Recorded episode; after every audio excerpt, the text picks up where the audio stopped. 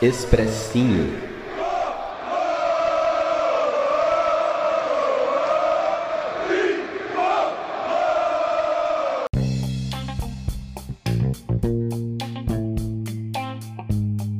Fala galera do SPFC Cast, aqui quem fala é Caio Domingues do Resenha Tricolor. Vim aqui a convite do Gil para falar um pouco sobre o clássico Cara, minha percepção sobre esse jogo é que vinha sendo, vinha sendo não, na verdade foi o melhor jogo do São Paulo pós-pandemia, talvez um dos melhores jogos do ano. São Paulo teve um volume de jogo muito bom no primeiro tempo. O Santos, por incrível que pareça, apesar de ser o Cuca que não deixou saudades no São Paulo, tem uma equipe muito bem treinada e bem ofensiva. E o São Paulo teve um volume de jogo muito bom, conseguiu anular as principais jogadas do Cuca. Tá certo que o Marinho foi poupado e ele é a principal válvula de escape do Santos, mas isso não é problema nosso. O Sara, que era um cara muito criticado, é, hoje e era muito elogiado pelo Diniz, teve um papel tático muito importante, não só pelos gols, tá? A roubada de bola eu acho que é quase tão importante quanto os gols que ele fez, porque isso mostra o Kiki o Diniz, que é, do, que é do time do São Paulo.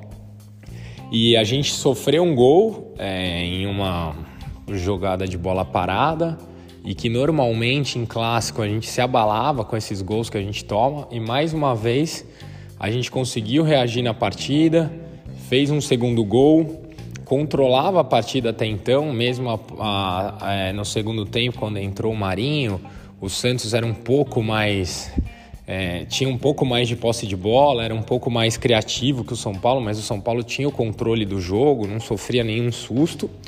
Até o lance da falta, que assim, eu é, gosto do Volpe, respeito o Volpe, mas é um lance que o goleiro do São Paulo não pode nunca tomar uma bola dessa, porque você colocar a barreira ao contrário, é, você chama para si uma responsabilidade que é obrigação sua pegar essa bola.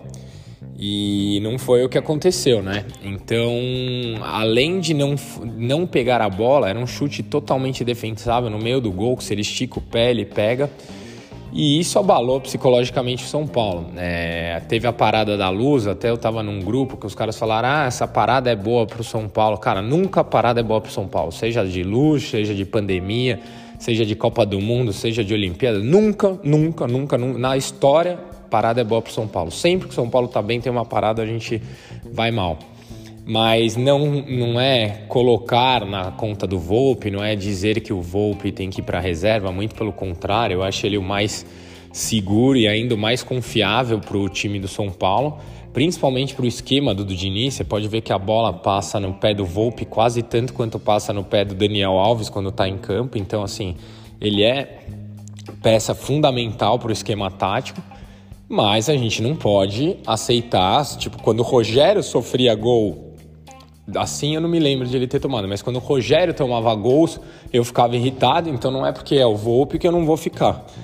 Então, acho que esse gol abalou o São Paulo e a partir daí a gente estava rezando para acabar e saímos com um resultado razoável se não fosse a forma como a gente tomou o segundo gol, porque a vitória estava na nossa mão pontos positivos que a gente tem que tirar dessa partida de hoje? Cara, o São Paulo esse ano não perdeu clássicos.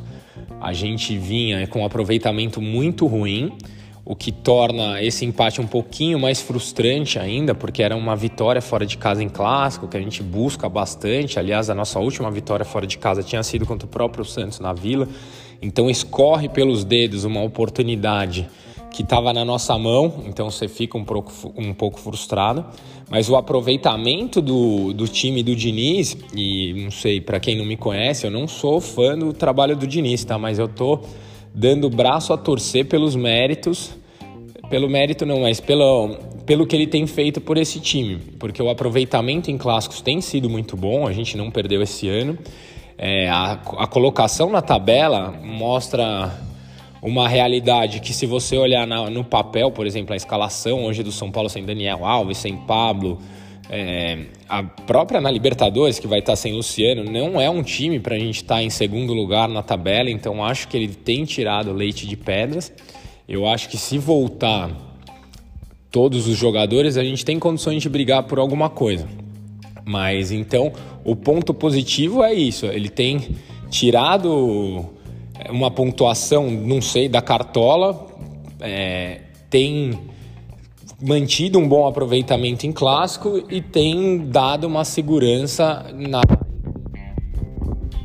perspectiva de campeonato que eu não imaginava. Quando o São Paulo foi eliminado para o Mirassol, eu esperava um campeonato brigando lá embaixo, não brigando lá em cima.